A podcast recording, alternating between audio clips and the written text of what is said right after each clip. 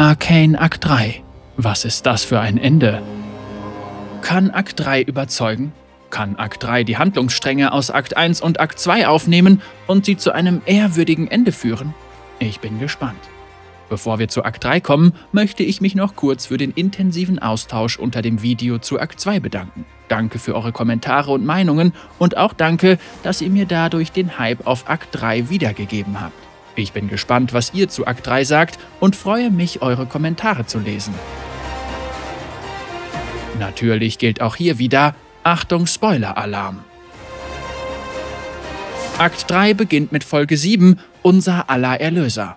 Caitlin und Vi stoßen in Zorn auf eine verbündete Person und stürzen sich in den Kampf gegen eine gemeinsame Widersacherin. Victor trifft eine schwere Entscheidung. Die Folge startet mit einer kleinen, in Anführungsstrichen, Vorstellung von der Firelight Gang. Ja, als Einstieg, um nach einer Woche wieder reinzukommen, war es ganz okay. Und was noch okayer war, war, dass wir dieses Mal an die Ereignisse aus Akt 2 anknüpfen. Dort gab es einen Kampf zwischen Jinx, Vi, Caitlin und der Firelight Gang, woraufhin Caitlin und Vi von der Firelight Gang gefangen genommen wurden. Und das Gespann aus Vi und Caitlin gefällt mir persönlich einfach sehr gut und es macht Spaß, sich die Dialoge von den beiden anzuhören bzw. anzusehen. Diese Welten, die aufeinander prallen, die Unterstadt, das Öl und die gehobene Klasse von Piltover, das Wasser, was einfach nicht zusammenpasst, nicht zusammengehört und das gilt sowohl für Situationen, in denen die zwei aufgebracht sind und sich ein bisschen streiten, als auch für die Situationen, in denen sie sich näher kommen, über ihre Vergangenheit sprechen, das Band zwischen ihnen stärker wird, weil quasi Caitlins Eltern kennenlernt, vor dem Rat spricht und dann endet diese Beziehung in einem ersten Höhepunkt, in dem Vi Caitlin dann verlässt und zu ihr sagt, sinngemäß, Cupcake, vergiss mich, geh zurück in dein protziges Zuhause. Und Vi ist auch die einzige, die Caitlin in der Serie Cupcake nennt, und dieser traurige Moment, dieser Höhepunkt in der Beziehung der beiden, wird dann meiner Meinung nach noch einmal getoppt durch den zweiten Höhepunkt, und zwar die Szene, in der Caitlin unter der Dusche steht und die Ereignisse Revue passieren lässt und sich eigentlich nicht damit abfinden will, Vi zu vergessen. Und diese Verbundenheit zu Weihin wird emotional durch den Zeitlupeneffekt der Wassertropfen im Wasser, welches sich dann mit ein bisschen Blut vermischt dargestellt, was einfach sehr, sehr schön ist mit anzusehen. Und das ist dann auch schon das Ende von Folge 8 an der Stelle und es endet mit einem brillanten Cliffhanger. Caitlin geht aus der Dusche, sieht in den Spiegel und es zeichnet sich ein mit der Hand auf den Spiegel gemaltes Bild von Jinx ab, was so viel bedeutet wie Oha, Jinx ist irgendwo ganz in der Nähe von Caitlin. Dass Caitlin Jinx ein Dorn im Auge ist, wird natürlich im vorherigen und nachfolgenden Verlauf deutlich herausgearbeitet. Sie sieht Jinx unter anderem als Teufel neben Vi, als Person, die Vi davon abhält, Jinx wieder wie Powder zu lieben, und das mündet dann im Finale in Folge 9 in einer sehr intensiven Begegnung zwischen den Schwestern, aber da kommen wir später noch zu. Denn es gibt ja nicht nur Jinx, Vi und Caitlin in der Serie, wobei wir wahrscheinlich schon über die Szenen von den dreien stundenlang sprechen könnten. Nein, es gibt auch noch andere Charaktere, zum Beispiel Jace, der in naher Verbindung zu Victor und Mel steht. Und Jace hat mich in diesem Akt komplett überzeugt. Er und auch Mel haben mich in Akt 2 verloren, da sie sich für mich zu unsympathischen politischen Figuren entwickelt haben, die teilweise auch Dialoge hatten, die irgendwie zufällig wirkten. Als Beispiel tiefe persönliche Gespräche und dann am Ende, ah, schönes Bild, Cut, neue Szene. Hm. In Akt 3 sehen wir Jace, wie er, sicherlich für Mel sehr anziehend, oberkörperfrei in einer Schmiede, wahrscheinlich in der Telles-Schmiede arbeitet und harter körperlicher Arbeit nachgeht. Es fühlt sich für mich wie ein Back to the Roots für Jace an und er macht sich Gedanken darüber, dass er Heimatdinger verraten hat, er hat Zweifel an dem, was er tut und auch wenn es nicht so ganz in das Bild seines Charakters passt, das man aus seiner Hintergrundgeschichte kennt, funktioniert er für mich in der Serie in Akt 3 hervorragend. Es schließt sich eine Art Kreis, und wenn ich so darüber nachdenke, ist Jace der Charakter, auf dem wohl mit die meiste Verantwortung lastet, der aber auch gleichzeitig hin und her gerissen ist zwischen Victor helfen, Piltover beschützen, weiterentwickeln, führen und Hextech, also den Fortschritt vorwärts bringen. Für mich war er in Akt 2 zu sehr in der Politik verankert, aber in Akt 3 schafft er den Spagat zwischen Politik, also Reden, und Handeln. Er entwickelt Hextech-Waffen, er geht zusammen mit Vi auf Schimmerfabrikjagd.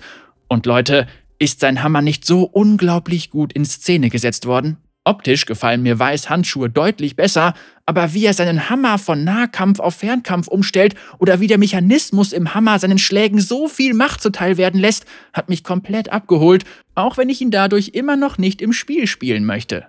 Jace wird durch die Zuarbeit von Mel und auch ihrer Mutter quasi in die Rolle des Verteidigers von Morgen, wie er sein Titel im League of Legends Universum ist, gedrängt. Und ja, Mels Mutter, auch eine Medarda, schlägt in Piltover auf und sie ist keine geringere als die Anführerin von Noxus. Sie sagt ja zu Mel, komm zurück und dann herrsche zusammen an meiner Seite über Noxus, das ist deine Bestimmung. Dieser Moment war für mich sehr überraschend. Man konnte zwar im Teaser schon erkennen, dass da eventuell irgendwas mit Noxus passiert, aber dass es diese Verbindung sein wird, hätte ich überhaupt nicht kommen sehen. Hat mir sehr gut gefallen. Auch wie ihre Mutter in Szene gesetzt wird, die große Kriegerin, die sich von niemandem etwas sagen lässt, der gefühlt Piltover dank ihrer Tochter, die sie selbst verstoßen und in diese Position gebracht hat, gehört. Und sie kommt nach Piltover, weil sie Interesse an den Hextech-Waffen hat, weil, und da bieten sich sicherlich einige Spekulationsmöglichkeiten, ihr Sohn, also der Bruder von Mel, von jemandem getötet wurde, der sehr viel Macht und Einfluss hat. Kommen wir zu Victor, einem meiner Lieblingscharaktere aus Akt 2, und Victor hat in Akt 3, wie eigentlich alle Hauptfiguren, extrem gute Szenen. Er hat Singed aufgesucht und von ihm ein modifiziertes Schimmerfläschchen bekommen, allerdings ist er mit sich selbst im Kampf, dieses Mittel einzusetzen. Schließlich tut er es dann doch und zum ersten Mal in seinem Leben kann er ohne Gehstock gehen oder besser noch, er kann rennen und man fühlt mit ihm mit, wie er sich freut und das gar nicht fassen kann, dass das, was da gerade passiert, der Wahrheit entspricht. Und ich dachte, dass Victor in Akt 3 auf die dunkle Seite gezogen wird, aber nein, das wird er nicht und ich bin so froh darüber. Victor setzt zwar das Schimmer bei sich selbst ein, was den Tod seiner Studentin zur Folge hat, und das nimmt ihn extrem mit und man fühlt auch hier wieder mit ihm mit, und zwar, dass er leidet, dass das geschehen ist, aber er driftet nicht in den Wahnsinn ab, er driftet nicht in die glorreiche Evolutionsschiene ab, sondern im Gegenteil. Er will den Hexkern zerstören, bringt es aber nicht übers Herz. Und dann schließt sich auch hier wieder ein Kreis zwischen Victor und Jace aus Akt 1. Während Victor die Asche seiner Studentin verstreut, beschließt er in den Tod zu springen, aber dann taucht Jace auf und hält ihn davon ab. Und diese Szene ist gleichzeitig wieder traurig, aber auch fröhlich bzw. glücklich, weil Victor in diesem Moment zu Jace sagt, dass dieser die Hextech-Kristalle zerstören soll, weil er es nicht schafft. Und an dieser Stelle würde ein Heimerdinger passen, der sagt, ich hab's euch ja gesagt. Und Heimerdinger, der für mich interessanterweise ein Faktor gegen den Fortschritt darstellt und bislang nicht wirklich sympathisch rüberkam, da er sehr vorsichtig ist und Victor und Jace davon abhält, den Markt mit Hextech-Kristallen zu fluten, ist in Akt 3 gefühlt ein komplett neuer Jordel. Er wurde ja von bzw. durch Jace aus dem Rat verbannt und geht kurzerhand in die Unterstadt und sammelt nach über 307 Jahren Lebensalter neue Erfahrungen, bekommt ganz neue Blickwinkel und entdeckt eine Welt, und zwar Zorn, die Unterstadt, die er anscheinend noch überhaupt nicht kannte. Und mir gefällt es, dass er Echo begegnet, der ihm dann wiederum neue Lebensweisheiten schenkt. Apropos Echo. Echo ist, für Kenner eher weniger überraschend, der Anführer der Firelight Gang und er bekommt in Folge 7 eine super tolle Szene geschenkt, als er gegen Jinx kämpft. Anhand eines Rückblicks in die Vergangenheit, in der er als Kind mit Jinx anscheinend kämpferische Spiele gespielt hat, können wir seine ultimative Fähigkeit, die wir aus dem Spiel kennen, nachempfinden und gleichzeitig werden auch Fragen beantwortet, die ich mir vorher gestellt habe, und zwar zum Beispiel, wie konnte er den Schuss von Marcus überleben? Bei dieser Szene will man am liebsten selbst auf den Knopf an seiner Uhr drücken und Wiederholung sagen. Echo ist auch derjenige, der Vi davon überzeugen will, dass Jinx nicht mehr Powder ist, dass Vi sie nicht mehr zurückholen kann und dass Jinx freiwillig für Silco arbeitet. Als er dann aber Jinx überwältigt hat und sie am Boden liegt und er es beenden könnte, bringt er es nicht übers Herz. Und auch hier könnte man noch über so vieles reden wie die Firelights, also nicht die Gang, sondern die, ich sag mal, Glühwürmchen, die umherschwirren, oder auch der Baum, der in der Unterstadt wächst und gedeihen kann. Aber kommen wir zu einem weiteren Charakter, und zwar Marcus. Marcus ist der Charakter, den ich am wenigsten einordnen kann bzw. konnte. Und zwar existieren ja in den Geschichten rund um die Archive des Rats Briefwechsel zwischen einer Person und dem Stillwassergefängnischef, die Wei am Leben halten möchte. Und ich dachte auch, dass das Marcus gewesen sein könnte. Danke übrigens an der Stelle für den und die Kommentare unter dem Video. Wer es nicht kennt, gerne anschauen. Wei, die Archive des Rats. Und ich habe gehofft, dass das eventuell in Akt 3 aufgeklärt werden würde. Aber dem war, meine ich, nicht so. Ansonsten habe ich was verpasst. Marcus ist ja die Person, die Vi am Ende von Akt 1 gerettet hat und auch vor Silco geheim hält, dann jedoch ohne mit der Wimper zu zucken Echo erschießt und das gleiche auch mit Caitlin tun würde, was ich natürlich nachvollziehen kann, da er Angst vor Silco hat, da dieser ja seine Tochter besucht hat, aber ich kann seine grundsätzlichen Absichten nicht so ganz verstehen. Falls ihr da mehr wisst, gerne kommentieren. Trotz allem war ich sehr überrascht von der Szene mit dem Schuss auf Echo und auch, dass Marcus dann gestorben ist und wie er noch darum bittet, seiner Tochter zu sagen, hm, man weiß es nicht. Worüber ich auch überrascht war und was mir irgendwie nicht so ganz gefällt, ist, dass Silco die sterbende Jinx zu Singed bringt und er sie bittet, sie zu retten. Einerseits finde ich es sehr spannend, dass Singed der wahre Kopf hinter allem ist, also hinter dem Schimmer und dadurch auch indirekt hinter vielen Ereignissen der Serie und auch schließlich hinter Jinx und auch Victor, je nachdem wie er sich weiterentwickeln wird, aber andererseits hätte ich es auch cool gefunden, wenn Victor der Einzige gewesen wäre, der das Versteck von Singed kennen würde. Silco ist für mich ein Bösewicht, der es versteht, die Kontrolle zu behalten, auch wenn seine Gefolgsleute drohen, ihn zu hintergehen. Wie er bei der Versammlung der hohen Leute von Zorn beweist, wer der Chef ist, zeigt, dass Silco ein sehr gerissener Anführer ist, der mit einer sehr geschickten Wortwahl zweideutig spricht, wodurch es Spaß macht, ihn reden zu hören und der theoretisch jede Lage in den Griff bekommen kann, außer die Lage mit Jinx. Er kann Jinx nicht kontrollieren, aber das will er auch gar nicht, weil er in ihr so etwas wie eine Tochter sieht. Die Frage, die ich mir jedoch stelle, ist, hätte Silco Jinx für die Nation Zorn verraten?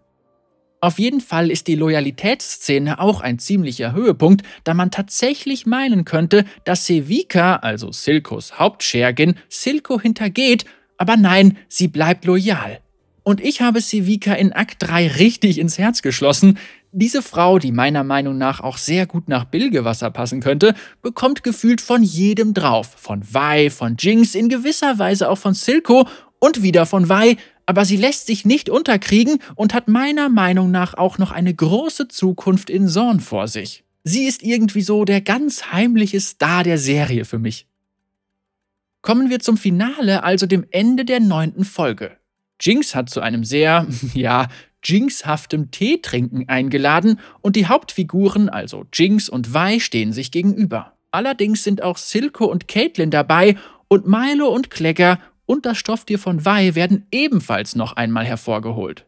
Es ist eine sehr angespannte Situation, in der Silco versucht, Jinx ans Licht zu holen, Vi aber das Gegenteil versucht und Powder wiederhaben will. Und Jinx stellt Vi vor die Wahl, Powder für Caitlin oder Jinx. Also Vi soll Caitlin töten, damit Powder wiederkommen kann, oder Jinx wird für immer bleiben. Und auch in dieser Szene liegt so viel Spannung in der Luft, da Jinx eine Art verrücktes Pulverfass ist, das mit jedem Wort oder jeder Handlung, die die Anwesenden aussprechen oder tätigen, droht zu explodieren. Eine sehr intensive Szene, die sich sehr lange anfühlt, die aber auch gerne noch weitergehen könnte.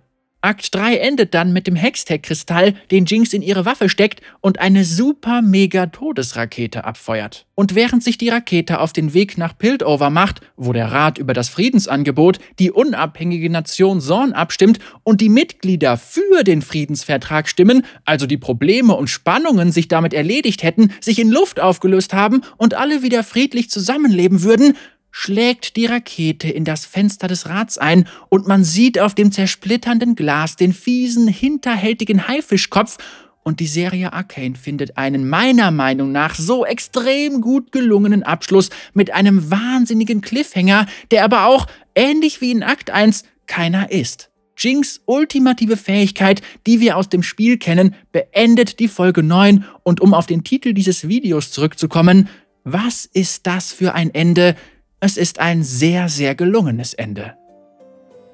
Mein Fazit zu Akt 3. Wow.